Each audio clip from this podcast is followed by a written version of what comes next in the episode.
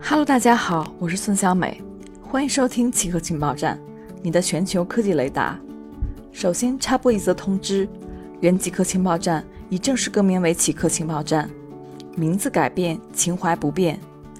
今天奇客情报站的主要内容有：引力波探测器探测到最大规模的黑洞合并；瑞士楚格州将从明年开始接受比特币纳税；引力波探测器探测到最大规模的黑洞合并。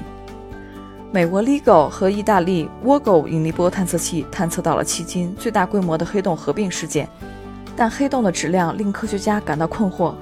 黑洞合并最早发现于2019年5月21日，被命名为 JW190521。两个探测器感应到了黑洞合并产生的最后四个波纹，波纹频率在100毫秒内从30赫兹升至80赫兹。根据探测到的引力波，天文学家可以估算黑洞质量。此次合并试验中，两个黑洞的质量分别是太阳的八十五倍和六十六倍。合并后形成的新黑洞质量接近一百五十个太阳。瑞士楚格州将从明年开始接受用比特币纳税。瑞士楚格州同意从明年开始接受用比特币纳税。楚格州自称是加密股，他宣布明年二月允许企业或个人用比特币或以太坊支付最高十万瑞士法郎的税款。该州预计。未来将在几周内启动试点。楚格州的财政负责人在声明中表示，他们不会有任何风险。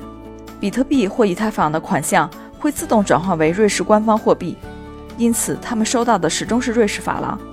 想要用数字货币纳税的人需要通知税务机关，税务机关随后会发送收取数字货币的二维码。